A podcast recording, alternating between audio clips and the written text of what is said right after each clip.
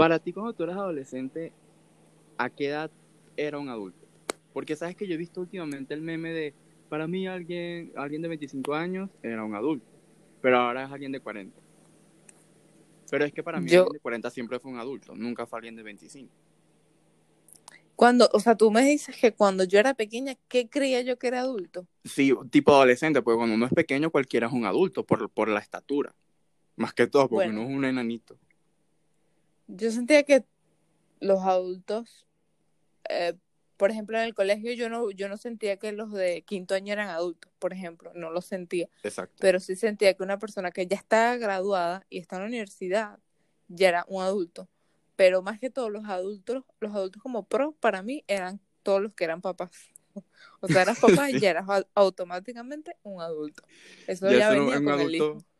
Es, es como los planes de Netflix. Ya ser un adulto pro, un adulto premium. Es un adulto premium. Claro, yo eso para mí era como, wow, cuando yo llegaré a ser así, tal vez a los 25. no, Sí, no. no, no. solamente tengo una gata. Y, y claro, yo también creo que la gente creía eso porque los papás normalmente tenían a sus hijos como muy jóvenes. Mi mamá me tuvo relativamente vieja, en, tomando en cuenta el- la edad que lo tuvieron la mayoría de su generación. Por ejemplo, mi mamá fue 27 años. Uh, fue O sea- del tarde. Sí, o sea, o para esa generación es tarde. Ahorita es como 27, no mi amor, 35 yo tengo ese hijo, ¿sabes? Para ese entonces Sí. era como mi mamá e- iba demasiado tarde. De hecho, eh, creo, si no me equivoco, que fue por un problema que ella tenía, porque a lo mejor si hubiese quedado embarazada antes. Pero, sí. Pero sí, sí, sí fue tarde. Todos, por ejemplo, todos en, en mi familia, mis tías tienen, tuvieron sus hijos 20, 21, o sea, fue muy temprano. ¿A qué edad te tuvo tu mamá? 21. Mi mamá con eso. 20 ya estaba embarazada de mí. Y, por ejemplo, la mamá de Felipe tuvo su primer hijo con 17, creo que fue. No, 18. 18 años recién cumplidos. No, o sea, yo con 18 no estaba entendiendo la vida todavía. Bueno, aún no, no la estás entendiendo cálculo. O sea, aún no la entiendo, pero con 18, eso es un bebé cuidando de otro bebé. Sí, literal. Es que es lo que te digo. La, creo que la- eh, gracias a tantos avances la hemos como ido envejeciendo de ciertas cosas y los hemos hecho bien. A pesar de que hoy en día hay personas que te juzgan si llegas a los 30 sin hijos, porque los he oído. Y es como, Sí. dejen vivir. Pero, No, yo- pesar- dime. Yo creo que para lo que- o sea, claro, no vas a tener un hijo con 47 años, pero aún así puede pasar. Pero sabes que mucha gente, por ejemplo, me dicen como que hay este dos cosas. Primero, dicen que tienes que tener un hijo con temprana edad porque si no no vas a tener paciencia de, de aguantarlos y de enseñarlos. Por ejemplo, si tienes ya más de 35, no vas a tener la misma pa- la misma paciencia. Y segundo, que tengo que tener un hijo a temprana edad para que me dé madurez. Y yo siento que un hijo no te da madurez porque conozco madres con muchos hijos muy irresponsables. No sé qué opinas. No, estoy de acuerdo. Y en lo primero sí puedo estar un poco como a favor del pensamiento de, evidentemente, mientras más joven tienes a un hijo, vas a tener más energía, vas a... Sí, Probablemente sí tengas más paciencia, aunque quién sabe, a lo mejor ya con 35 años vas a tener aún más paciencia porque, que sabes tú si ya vas a poder tener más tiempo, porque ya has trabajado bastante, qué sé yo, sabes, a lo mejor ya construiste un mejor, eh, una mejor eh, ingresos económicos. Y... no, y, y que yo siento, por ejemplo, imagínate que yo fuese tenido un hijo a los 15, conchale, eso iba a traer muchísimas consecuencias, yo no iba a estar preparada, entonces yo tenía que enfocarme no solo en mi hijo, sino en muchas otras cosas, en el colegio, en la universidad, en esto, o sea, yo estaba empezando mi vida, entonces ahora, por ejemplo, si yo lo tuviese en este momento, que no va a suceder, ya no estaría como que en ese como, "Mm, no, no puede ser, esto, aquello. Yo siento que ya como que ya pasé un momento, un tiempo, o sea, ya pasé el, ya te puedo decir que no, bueno, no quiero rumbear, nunca quise pues, pero ¿sí me entiendes? Ya pasé por las Claro. etapas en que debimos haber pasado para llegar a tener un hijo. Bueno, no todas, necesito viajar por el mundo, pero todavía tengo Yo tiempo. también. Sí, no. eh, y, y literal, en, en estos tiempos, o viajas o tienes un hijo. Porque primero, no puedes estar viajando con el hijo. Y segundo, económicamente, es rudo. Mm, eh, Tener un hijo es caro. no es barato. Mm, yo- Bueno, no para los polacos o alemanes, porque Mm. donde yo trabajo llegan polacos con el niñito con tres meses y el otro con tres años y yo, pero ¿cómo lo logran? No, bueno, son alemanes. Evidentemente, imagino que ellos sí tienen un, hay una estabilidad económica superior, Sí, pero normalmente eh, sale costoso. O sea, el dicho de "Mm, el hijo trae un pan bajo el brazo, ¿lo has oído? Sí. Eso es mentira, mentira, spoiler, mentira. Eso no Pero pasa. es un pan con mucho tiempo, ya está caduco. Te trae- el hijo te trae una lista de gastos. Eso es lo que te trae el hijo. Ya tú- O sea, yo pienso, ya yo soy un gasto, porque por ejemplo, yo ahorita estoy debatiendo entre hacerme este osteo- osteopatía y eh, tirarme, o sea, quitarme un diente. balcón. No, lo siento. Y quitarme un diente, la, el- la cordal. Bueno, Ajá. a veces se me cruzan las palabras. Porque, ajá, la, os- la osteopatía son 40 y el diente son 60, pero el diente me está consumiendo. Pero la osteopa- osteopatía también es importante. Entonces, imagínate si tuviera a un pequeñito a mi lado, es como, bueno, nada, los pañales. Ajá, literal. Bueno, yo me pasa porque yo estaba pensando, ¿será que este mes voy al odontólogo o me hago una consulta? Porque las dos no se pueden hacer el mismo mes. No, imposible. Sí, sí. Entonces, pero te iba a comentar que eh, con los avances de, como de la vida, de la tecnología y de muchas cosas, ya hoy en día un adulto no es lo mismo que un adulto de hace 10, 20 años. Y yo creo que esto tal vez lo has oído, de que antes un adulto ya empezaba a los 20 y algo. Ya un adulto ahorita empieza que sea a los 35, creo 30. O sea, un- y ya, por ejemplo, un anciano ya no es a los 65, sino a los 80. Porque ya Ah, obviamente ok. vivimos más tiempo, tenemos calidad de vida mejor, ya envejecemos un poco más lento por, bueno, eh, la- el tipo de comida que tenemos, los tipos de trabajos que tenemos. Y viene este gran debate de, hay varias crisis eh, al- a, lo, a lo largo de la vida. Tenemos la crisis de los 40, la muy famosa, que yo creo que ya no es a los 40, me parece que ahorita ya va como, se va arrimando un poco a los 50. Sí. Y tenemos la crisis de los 25. Me asusta porque la estoy viviendo. Yo, yo hace como tres días que tú me dijiste y dije, ah, voy a investigar porque yo la había oído, yo, yo sabía lo que, que existía, pero yo nunca la investigué y la, inve- la empecé a leer y dije, ah, es que yo la estoy viviendo. No, exactamente. Yo cuando tenía 24 ya comencé a buscarla porque es que yo sentía que algo estaba mal en mi vida. Y es que se, me siento se aproximaba. 24. Se aproximaban los 25. Epa, esto no es, o sea, es como que, no, es, es mucha cosa pasando al mismo tiempo. Muchísima. Sí, pero quiero aclarar, bueno, ¿tú quieres explicar qué es la crisis o quieres que la explique yo? Bueno, tú puedes explicarlo. Bueno, yo te voy a explicar la crisis de los, qui- de los 15, de los 15 años. Es que no tienes para comprar y hacer una fiesta como la de Sí. Bueno, esta es otra crisis, pero bueno, que, que vive mucha gente. Epa, ¿te imaginas la cantidad de 15 años que no se pudieron hacer en pandemia? Mm, bueno, qué bueno. Bueno. Ese ¿quién hace 15 años todavía? Bueno, no Hay sé, gente que hace sociedad. 15 años. O sea, lo pregunto de verdad porque me preocupan. Bueno, mi primita hizo una fiesta de 15 años en agosto del 2020, pero Bueno, no fue así de vals ni nada, o sea, fue como una reunioncita y ya, como, o sea, como cualquier cumpleaños. Yo con 14 años a mí me parecía, bueno, con, to- to- con toda mi vida me parecía la cosa más cringe. Yo le dije a mi mamá, yo no quiero una fiesta ni de 15, ni los dulces 15, ni los amargos 16, ni los tristes 25, no los quiero, no, No. los necesito. O sea, no, qué, qué, qué asco. ¿Tú recuerdas el episodio de los hechiceros de Waverly Place? Que, que, ¿cómo es que se llamaba la protagonista? Selena Gómez. Alex Russo. Alex, Alex Russo, que ya tiene una fiesta de 15 años, ¿no? O de 16. Sí, porque ellos, ellos eran como mexicanos, los papás. Pero era muy extraño porque ellos eran italianos. Yo pensé que ellos eran italianos. Yo toda la vida pensé que eran italianos.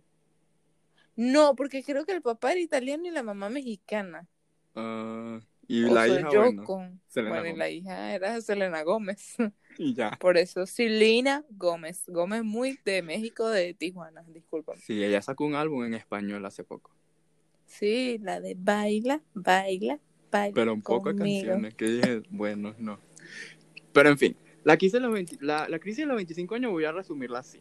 Es darte cuenta que eres un fracasado. Literalmente. No. Bueno, yo, yo no la definiría así. No, yo sí, porque no, es como darte cuenta que todo lo que tú pensabas que ibas a hacer no va a pasar. Sí, no está pasando. Exacto. Entonces, ¿qué sucede? A mí eh, hay como varias crisis. No es simplemente en, en el lado económico, sino que puede ser el lado profesional, puede ser en el lado de, de relaciones. Entonces, normalmente el ser humano no, no logra llenar todas. O sea, si tú estás bien en un trabajo y económicamente, probablemente te va a ir mal en el aspecto del amor, de las relaciones, de los hijos, de la familia.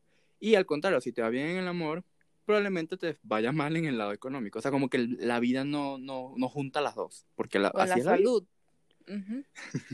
Y bueno, y si tienes las dos, probablemente eres inválido, te falta un ojo. No, pero es mucho, es, es verdad. O sea, es en serio. ¿Por qué está pasando? Díganmelo. Exacto. Entonces, eh, esa, esa es como, en resumen, evidentemente es como un- algo más ex- extenso, pero si lo vamos a resumir, porque aquí tenemos que resumir todo, porque es que nos, no podemos, no podemos ponernos Sí, eh, es básicamente eso. O sea, la vida que tú creías que ibas a tener y la que realmente estás teniendo, que no es nada parecido. Yo realmente con 15 años yo pensaba, con 25 tengo casa, carro, trabajo, comida suficiente, eh, tal vez, tal vez ya tengo un hijo, mi esposo, no, no, hijo, y yo ahorita ni me lo espero ni para los 35, ya estoy como, bueno, go with the flow, ya no me importa. Claro. Y ahí te iba a preguntar algo. Tú tenías, bueno, por lo que veo, sí, tenías estos sueños cuando eras adolescente y eso eran, o sea, eran muy básicos. No voy a, no es por ofenderte, pero, o sea, era casa, marido, carro. Nunca te- No, la verdad, marido nunca lo tuve. El resto sí.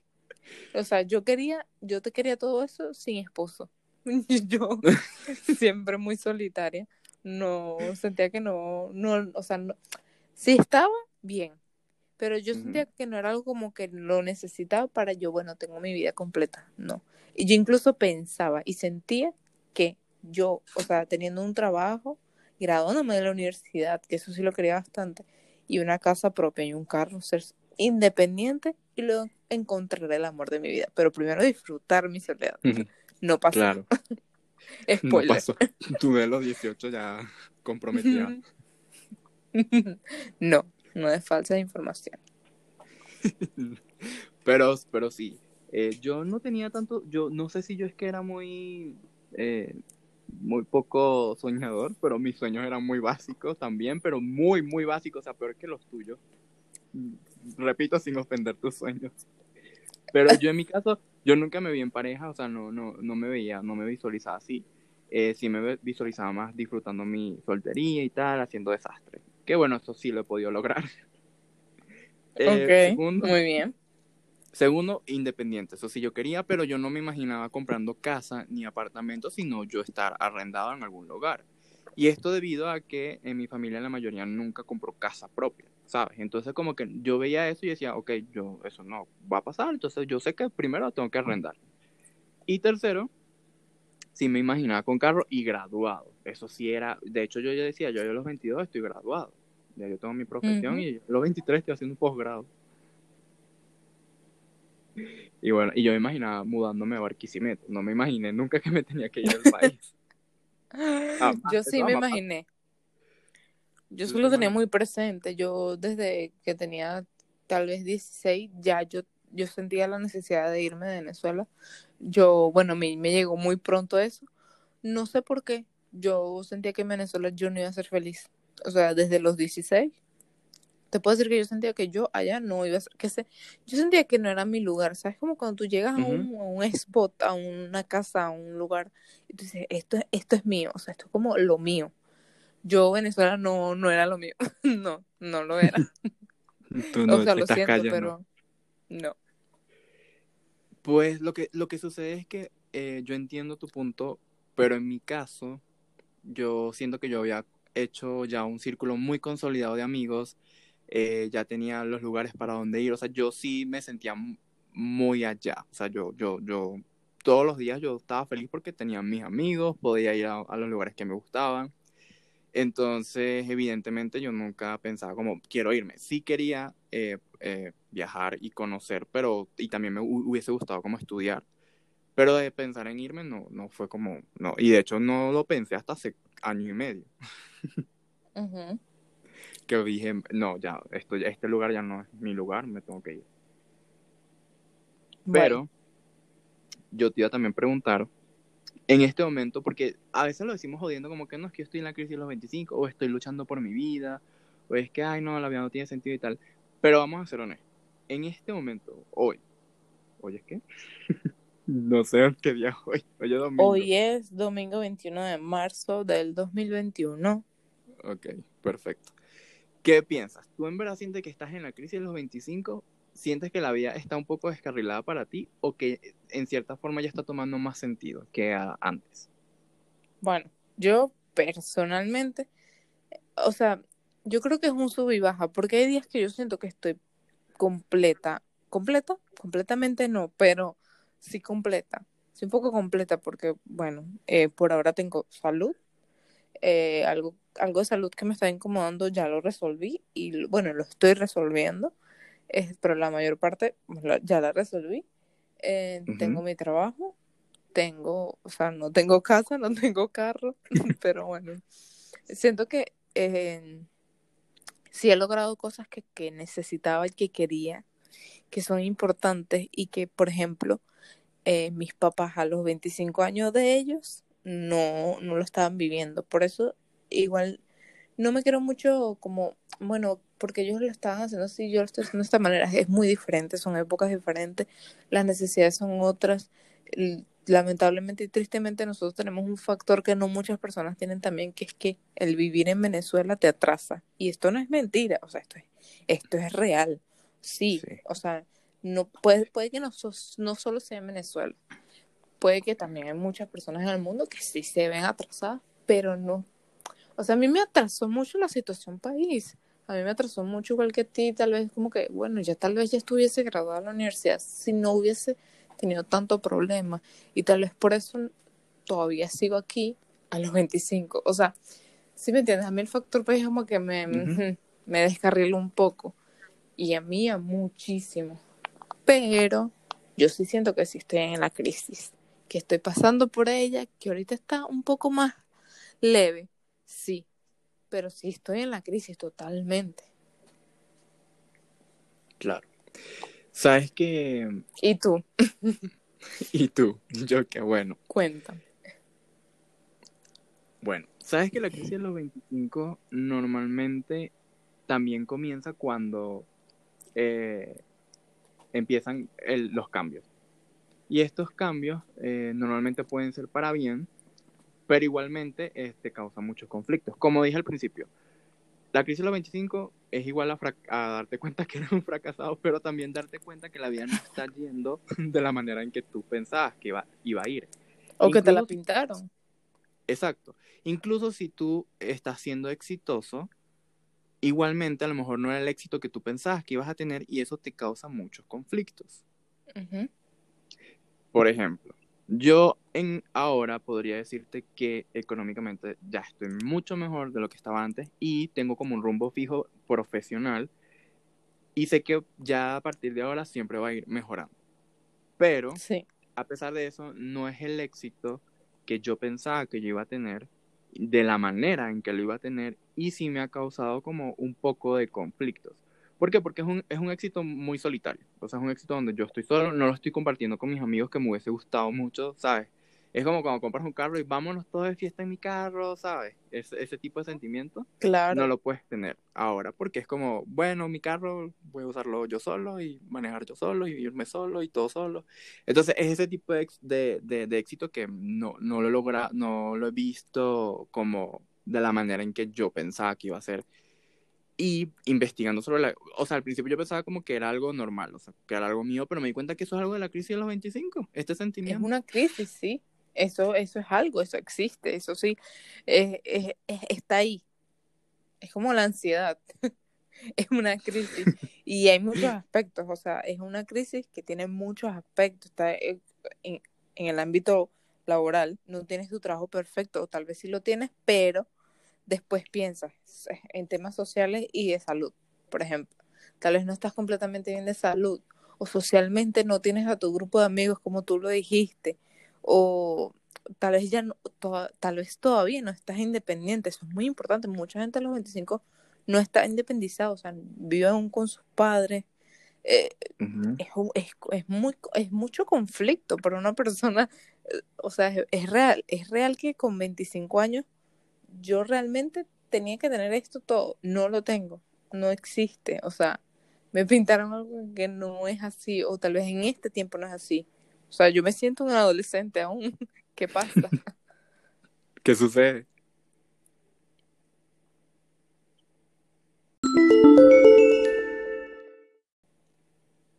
¿Por qué me siento tan ansioso cuando debería estar disfrutando de mi juventud? Mierda. ¿Qué piensas de eso? Esto para mí es la pregunta de la crisis de los 25, la crisis del cuarto de vida. Esta es la pregunta.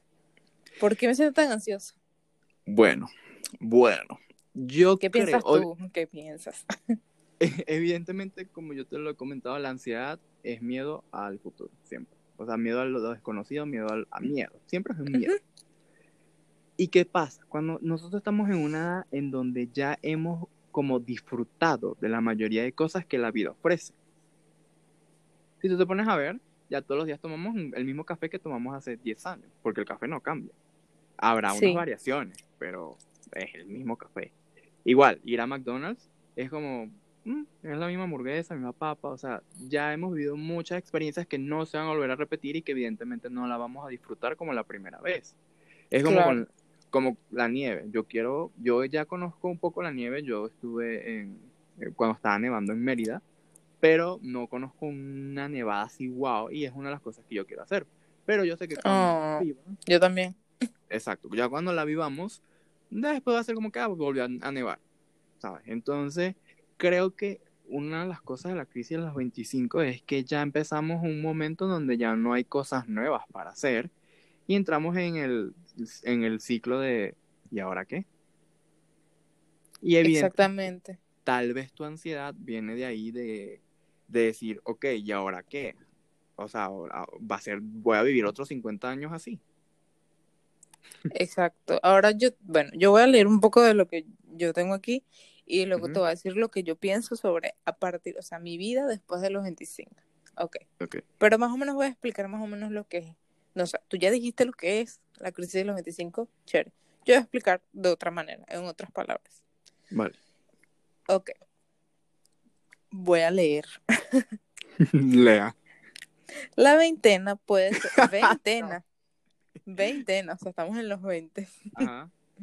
La veintena puede ser vista como una época vital repleta de oportunidades, especialmente si la comparamos con otras edades podemos pensar en ella como un momento de juventud, de energía, diversión o experimentación, eh, ausencia de responsabilidades propias de la adultez tardía, o sea, como hijos, hipotecas y todas esas cosas muy, muy adultas, eso es como ya adulto premio. Ok. Sin embargo, los llamados millennials, tú y yo, y los nacidos entre 1981 y 1999, no siempre sienten emociones tan positivas como cabría esperar ante este escenario. Y con eso yo siento que esto es algo de esta época. Yo siento que nosotros, los millennials, estamos muy ansiosos. Parecemos como, ¿sabes? Los perritos, los chihuahuas, los, los salchichas, que están como siempre con unos nervios. Yo siento que son los millennials. Estamos siempre con unos nervios, con una cosa que, que, va a pasar, que, que, que, que viene ahora. Eh, eh, o sea, es muchas cosas. es mucho pasando. Entonces yo siento que nosotros, epa, esto es mi esto es mí, personalmente mí, pienso que mi vida va a volver a tener un sentido, ya yo te lo dije, no es como que lo, lo necesite, pero yo siento que mi vida va a volver a tener el sentido que tenía antes, antes hasta cuando no teníamos preocupaciones, es cuando yo, dos cosas, o viaje mucho, o me lancé del balcón. Probablemente esa sería la tercera. O tengo un hijo porque ya voy a tener como un, como un goal, como algo que tengo, o sea, tengo que vivir para. ¿Sí me entiendes? O sea, o es si viajo mucho o es tengo un hijo, o tener un hijo y viajar con él, o, o no sé, o sea, porque es como una pequeña personita que está, o sea, que tú estás encargada de ella o de él y tienes que enseñarle, o sea, es como, y todo va a ser nuevo para ti otra vez, ¿sí me entiendes? Porque todo se lo estás, todo es una novedad para él y para ti va a ser como que otra vez, bueno, qué nuevo, soy una profesora, qué chévere. O sea, yo lo veo así, porque de resto no siento que me haya como, como tú dices, ya experimentamos tanto que es como que sí, hace falta experimentar mucho. Obviamente no nos recorrimos el mundo, pero no, no es como que mm, algo nos sorprenda mucho, ¿sí me entiendes? Claro, aparte que viajar, evidentemente el mundo es grande, pero no infinito. Va a llegar un punto en que vas a decir, ¿y para dónde viajo? Porque yo honestamente no quiero viajar a todas las partes del mundo. Son, son muchas, pero no todas. Eh, entonces, viajar, ¿qué? ¿Te toma cuatro o cinco años recorrer el mundo bien, bien, bien? Entonces ya después dice como, ya viajé, ¿y ahora qué? Así que sí puedo entender muy bien lo del tema del hijo. Y yo creo que tal vez por eso la gente antes tenía hijos muy rápido. Bueno, evidentemente antes la gente tenía hijos rápidos porque pensaba que se iban a morir y era mejor ya tener carajito rapidito. Y que era la regla, ¿sabes? Era como la regla, era como, este, eh, y, y claro, vamos a estar claros. Yo también siento que nosotros tenemos un poco, este, como esta ansiedad, porque desde muy pequeños, yo no sé tú, pero a mí siempre me dijeron, tienes que hacer esto, esto, esto, esto, esto, esto, y después tener un hijo. Y, y, antes era muy, muy más así, ¿sí me entiendes? Ahora ya no, ahora las cosas se ven como, bueno, relájate, de cada quien tiene su uso horario y va como que de la manera que quiere. Pero, por ejemplo, antes no lo era, como tú dices, antes 20 años ya tenías que tener un hijo. O sea, ya era como que si tú no tenías un hijo con 20 años, tú no, tú no ibas a ser una persona responsable, porque con eso venía la responsabilidad, la como que echar para frente, es como que tienes que pensar por ti, por tu hijo y por tu esposa. Y creo que nos apuraron mucho y, y también nosotros nacimos con que, bueno, tienes que hacer esto, esto, esto y esto. Y ahora nosotros nos vemos como que entre la mitad, entre como que disfruto mi vida o realmente ya tengo que tener un hijo, o, o porque no lo hice, o ah, eso es mucho. Creo que es demasiado. Sí, claro, exacto. Igualmente yo creo que si tu meta en la vida, o sea, si ya tú estás consciente que quieres tener un hijo, siempre te tienes que preparar. Yo entiendo que muchos pensarán es que nadie está preparado para tener hijos, o sea, nunca estás 100% preparado. Pero es mejor Sí. tener por lo menos un 50, un 60% de preparación a ese poco de personas que tienen hijos y están más, mm, no sé, destruidas que nosotros dos juntos. Y es como estás a cargo de una vida y ahora la vas a destruirle la vida a esa persona también. Porque yo he, Sí. he visto comentarios de gente, como tú dijiste, que no, es que tienes que tener un hijo porque así vas a madurar. No, trata de madurar antes y después tener el hijo. Porque es que, ajá, y cómo vas a hacer Porque le van a pasar tus problemas. ¿Sí Exactamente. me entiendes? No es que no, no es que frustraciones. luego de que tengas, sí, no, no es que luego de que tengas un hijo tu vida va a ser, va a ser perfecta. No, pero yo siento que hay que tener mucha madurez como para criarlo de una manera como más tranquila. Eh, No sé, no un qué chimbo de verdad nacer y crecer en un ambiente problemático donde tú veas, por ejemplo, que tú veas para ti qué es el amor de, de pareja. Es como que tu mamá y tu papá peleando. Qué mal. Qué mal que lo veas así. Y muchas personas lo ven así, como que tu mamá y tu papá peleando, tu mamá y tu papá casados toda la vida, aunque quisieron divorciarse, que sea el segundo día en que se casaron, por Mm. una obligación, por un, por un tiene que ser así. Eso para mí no debería ser. O sea, yo quiero que mi hijo vea una relación saludable en la que las dos personas se aman y si no funciona, lo mejor es el divorcio, o sea, se lo juro. Claro que va a doler, o sea, tal vez yo soy de las pocas personas, hijas, que yo pensaría que sí, de verdad, si mis padres no están contentos juntos, yo me sentiría mejor que ellos se divorciaran de que estuvieran juntos y, y como obligados. Soy de las pocas tal vez, pero creo que es más funcional, creo que es mejor, más sano. No sé qué piensas Por supuesto. Y, y te lo juro que, que yo prefiero que la gente no tenga hijos a que los tengan solo por, por dar el siguiente paso. Y Sí, no hace para- falta más niños en el mundo. Exacto. Si tú estás preparado emocionalmente, económicamente, para tener un hijo y darle una buena vida, adelante, hazlo porque vas a ser feliz. In- Incluso yo creo que también sería cool adoptar o tener un hijo tuyo y adoptar a otro, porque sería también ayudas al planeta, ayudas a, a un alma que tenga una mejor vida, pero ya eso sí es una decisión personal de alguien si quiere adoptar Sí. o no. O sea, eso no, no, no es como una regla, pero sí es lindo. Sobre todo para las parejas del mismo sexo. Sí, total. Debe ser, debe ser muy, o sea, yo pienso que es algo que eh, de verdad hay que tener mucho coraje solo, solo para estar juntos, porque claro, ya sabemos que sí, hemos avanzado mucho, pero bueno, todavía está como ese, mm, no se pueden casar las personas del mismo sexo. Y bueno, imagínate, ya casarte, primer paso, hay que tener mucho coraje y luego adoptar, bueno, eso es demasiado, o sea, y que esa, es que ese niño crezca en un ambiente de amor y que conozca una familia diferente y decirle que está bien y que vea a sus amigos y que sus amigos tengan mamá y papá y que él tenga papá y papá o mamá y mamá y que igual lo vea igual, o sea, me parece fantástico, o sea, me Por parece algo que, bueno, puf, Aparte que es lo que dije, ayudas a una vida, ¿sabes? A alguien que va a estar desamparado siempre, va a estar ahora amparado. Así sea por dos Ah. hombres o dos mujeres, pero por lo menos va a tener un hogar. claro, qué lindo. Sí. adopten. O sea, así sea un gatito. Porque ellos también necesitan de nosotros. Ay, sí, y los perritos. O sea, no adopten un perro de... Ay, bueno, mi perro de raza me costó 300 dólares. No. Cónchale. Y tú también que los vendes, ¿por qué los vendes así tan caro? O sea, es una rifa, pero no los vendas así. Claro, No, mentira, tampoco hagas la rifa. No tampoco. Pero mira, ¿sabes que está leyendo un artículo? Porque también queríamos comentar cuándo termina la crisis. La crisis termina, no termina, la vamos a tener Espero que a los 26. Sí, que, bueno, 26, pero aún tengo la crisis. Y es como, no, Pedro. La crisis va de los 20 hasta los 30. No, Ah, bueno, entonces yo estoy en la mitad. No, mi amor. Porque ahora no, le llaman la crisis los 25 porque como generalmente empieza ahí, pero en realidad puede empezar a los 20 y terminar a los 30. Si ya tú después de los 30 tienes aún la crisis de los, de los 25, mm, bueno, lanzaste el Ya no balcón. es de los 25, es de los 30 hasta los 40. Es otra crisis, pues. Exacto, ya no la puedes llamar crisis de los 25, la puedes llamar la crisis de los 30. Exacto. Pero- ya le cambias el nombre. Aquí voy a leer ahora yo. La edad en la que puede suceder oscila entre estos años, desde los 21 hasta los 29. Según cuánto se haya alargado la formación, el ingreso al mundo laboral se ha convertido en algo traumático hoy en día. Cuando se termina la universidad después de cuatro años, la mayoría de jóvenes no se sienten preparados y tampoco hay trabajo para todos. En prácticamente ningún caso se les ofrece un contrato estable. Esto lleva a que la mayoría estén asustados ante el futuro. Entonces, sí, podemos también decir que la, la crisis de los 25 es ansiedad. Es querer morirse.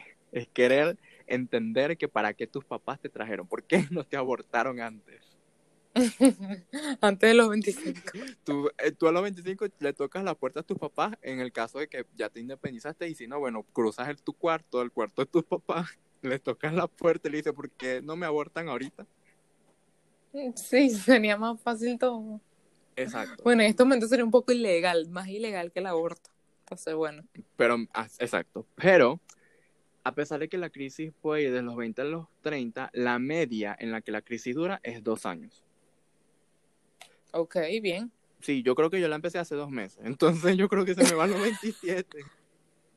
No, yo creo que yo la empecé a los 24 porque ya yo estaba buscando cosas sobre la crisis. Entonces ya, o no sé si fue que yo la llamé, yo le dije, bueno, you're welcome to my life. O sea, ya te faltaba. ¿qué? Unos meses para terminarla. Sí, claro, en cualquier momento hacemos como un baby shower, Sí, una revelación de sexo al bebé, sí, pero desde que ya no lo tengo, ya no, ya pasé la crisis. Epa, Pero, qué gran idea de negocio. Fiesta para cuando superas la crisis de los 25. Eso se puede celebrar. sí, bueno, hagámoslo cuando los dos la pasemos, pues. Te imaginas los 40 años y que todavía no pasa. Todas Ok. fiesta. Ahora yo te voy a decir algunas de las cosas que es como que, que o sea, lo, lo peor de la crisis de los 25. El suicidio. Lo que yo pienso que es una de las cosas, no, Vivir con tus papás hasta los 30. es como los tópicos de que, de que tú sientes que estás teniendo una crisis. Porque, o sea, si vives solo, o sea, tu sueldo no te alcanza para ahorrar. Normalmente no te alcanza. Porque siempre hay algo más en que gastar. Entonces, luego vas a Instagram y de repente la mitad de tus amigos está teniendo un bebé y la otra mitad está viajando. Y tú estás en la casa como, mm, Y la ya otra casi me toca entrar al trabajo. se está casando, porque hay más de dos mitades. Exacto, sí. Después, ajá, tu trabajo está bien, está, está decente, pero no, no, eh, tú no quieres ese trabajo para el resto de tu vida, por lo menos yo no. El mío, yo no lo quiero. ¿Cuál es tu trabajo, Y- perdona? Para que el público sepa. Bueno, yo soy este mesonera y no la del grupo de los mesoneros, me encantaría, pero no. Mesonera de las que lleva comida en la mesa y las personas no dicen ni un gracias, gracias. Bueno, Pero te dejan propina. y sí, a veces, no siempre, pero bueno.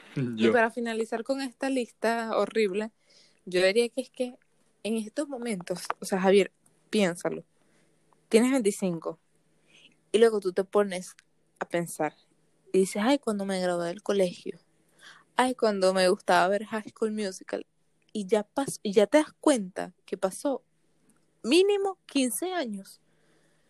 ¿Qué? O sea, para mí 2007 pasó hace 3 años todavía. ¿Cómo es posible que haya pasado tanto tiempo? Sí, claro, es que... e- Es un shock. Por eso yo creo que deberíamos comenzar a decir cuáles son los mejores consejos. Yo creo que el primer consejo que yo voy a dar es, cuando llegas a los 25, deja de decir que tienes 25 y vuelve a decir que tienes 20. Mátate. Es el mejor consejo. Quítate 5 años y automáticamente ya no vas a tener la crisis los 25 porque tienes 20. Ok, Ese es mi consejo. Eso es todo. No, mentira. Obviamente tengo mucho más. Y no hagan esto, por favor, a menos que sea súper necesario. Yo a veces me olvido mi edad. Yo tengo, yo tengo un, so- un, un consejo solamente. No, pero es como que el consejo que... No, pero yo siento que les va a ayudar porque a mí me ha ayudado. Lanzarse del balcón. No. ok. Oh, rayos. ¿Qué pasa? Lo voy a, lo voy a decir. Ok. Pendiente. ¿Estás listo? Dios mío, tengo miedo. Ya, déjame. Preparado. Ajá.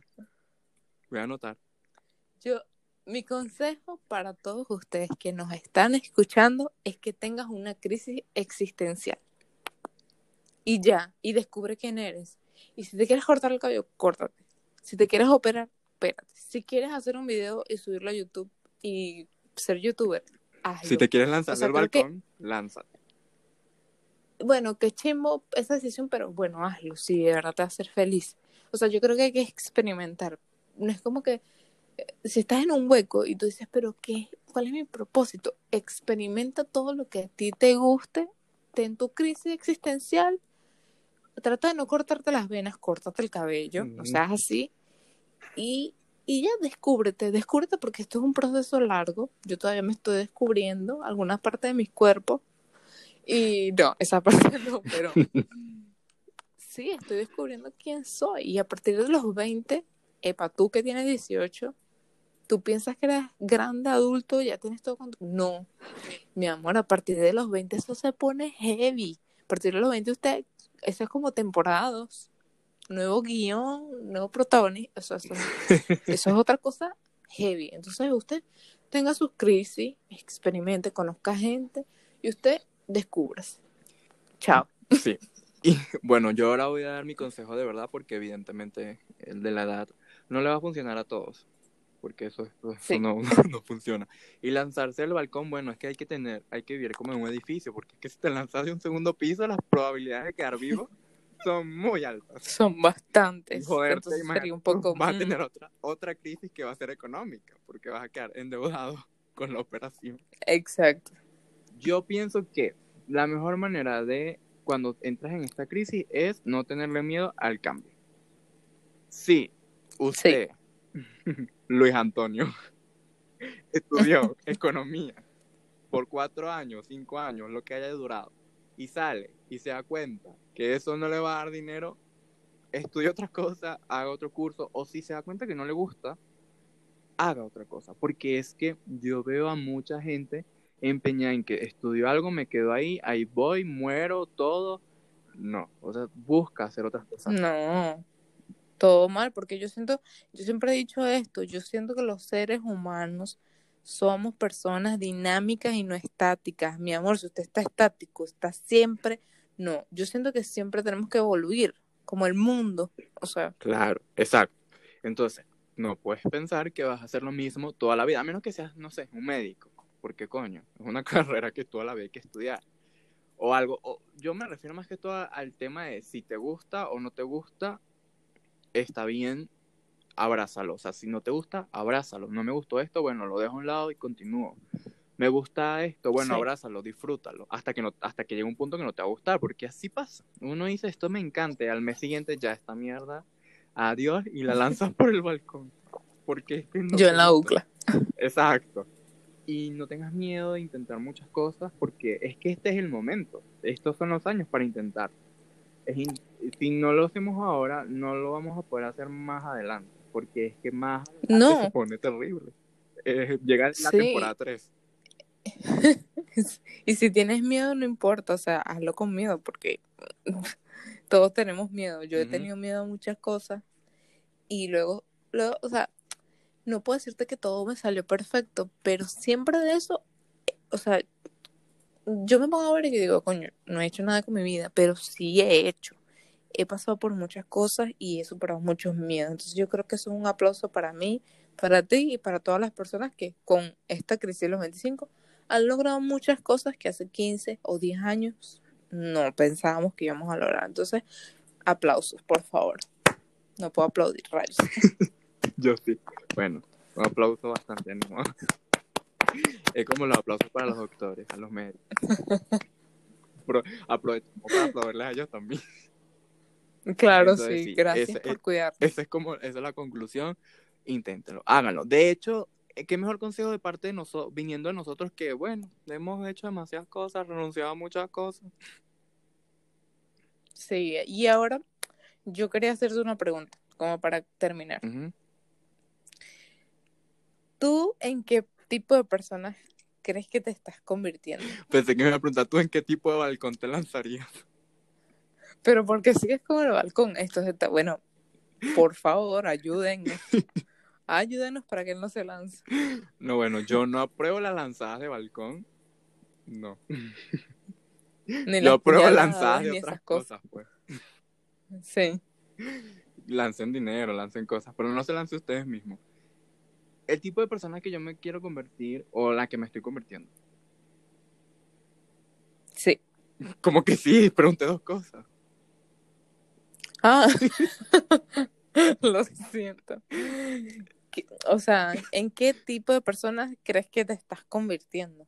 Yo me estoy convirtiendo en una persona de bien, de luz, de amor. No, en serio, sí, sí creo que aún me falta mucho, es un camino largo, pero eh, vivir acá en Bogotá este año, año y medio, o sea, desde que dejé Venezuela, me he dado cuenta que he aprendido un poco más a amar el camino que el, el objetivo, ¿sabes?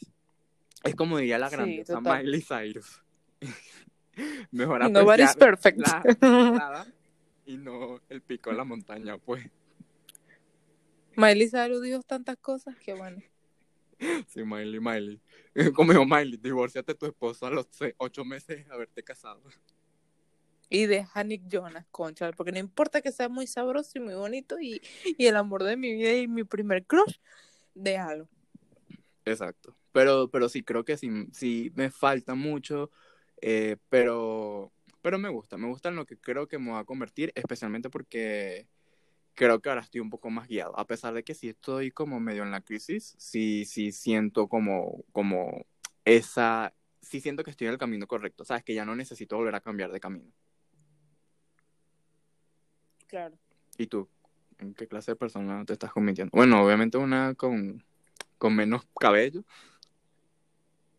Sí, y con menos pecho. Gracias, ya todos lo saben. Yo creo que me estoy convirtiendo, ¿sabes? Cuando uno veía las comiquitas en Disney, bueno, yo era fan, soy muy fan de Disney, Este, y tú decías como que, conchale, pero porque Isma es así, por ejemplo, o porque Úrsula, la de la sirenita, es así, o porque tal villano es así, ahora los entiendo. Porque la vida no es como, ah, ah, ah, ah, ah, no sé ni sienta, no es que yo, me voy a yo, no, yo no me voy a encontrar un pajarito y me voy a poner, no, no, Blancanieves, ¿cómo te vas a meter en una casa con siete hombres? Pero- Aunque sean bajitos, te pueden hacer daño. Pero ya va, ahora Entonces vas a yo empezar entiendo a más a dar- los villanos. ya vas, vas a empezar a dar manzanas envenenadas a todo el mundo. No, no, no, no. Pero entiendo de que todo el mundo pasa, o sea, esas personas pasaron por algo para llegar a ser así. O sea, es Ujú. como la película del Joker. O Ajá. sea, el Joker salió con una película y bueno, era un loco y un maniático y tal. Y en la última película del Joker, aquella increíble obra de arte, explicaron, igual que la que va a salir ahorita de Cruella. O sea, ¿qué pasaron esas personas para llegar a ser así? Entonces, yo creo que me estoy convirtiendo en un personaje villano de Disney, primeramente. ¿Qué? Pero sí, sí entiendo más. Entiendo más la vida adulta. Me estoy convirtiendo en, creo que en una persona que, en la que me gustaría ser mi propio amigo. No sé si me entiendes. O sea, Ujú, es como que conviértete en, la- en una persona que a ti te gustaría conocer. Sí. Entonces a mí me gustaría conocerme. Eso es muy importante. Este. mm, y ya.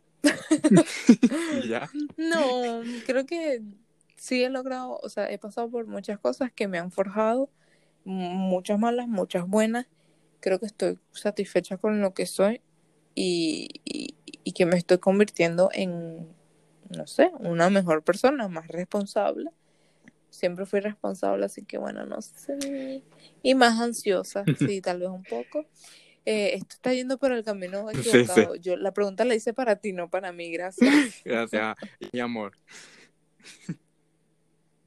Sí, me- Pero me bueno, sí, es eso, Y bueno, básicamente. y ahora sí, para cerrar, cerrar, cerrar de verdad, te iba a preguntar, ¿cuál es tu villano favorito de Disney?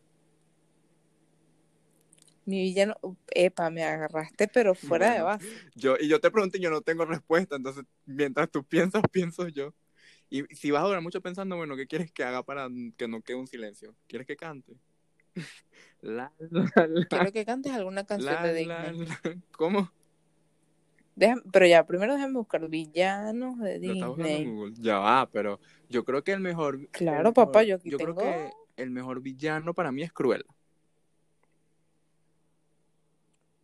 ¿Por Porque qué? Cruella no tiene, Cruella es un- una persona, o sea, ella no es un, no tiene poderes, no, no es que ella quiere un reinado, no es como que ella quiere quedarse con algo, ¿sabes?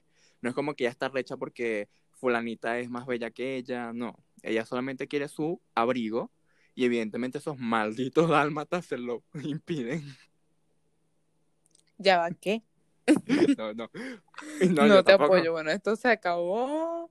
Discúlpame, pero no te puedo apoyar en esa terrible Es que atrocidad. es la, es la, es la, es- es la inocente, es la, es la pobre víctima. Todos esos animales, No lo sé. no, no, en serio. No lo sé hasta que nos salga la nueva No, película. no, en serio creo, bueno, es que con, con, con Emma Stone, eso va a ser increíble.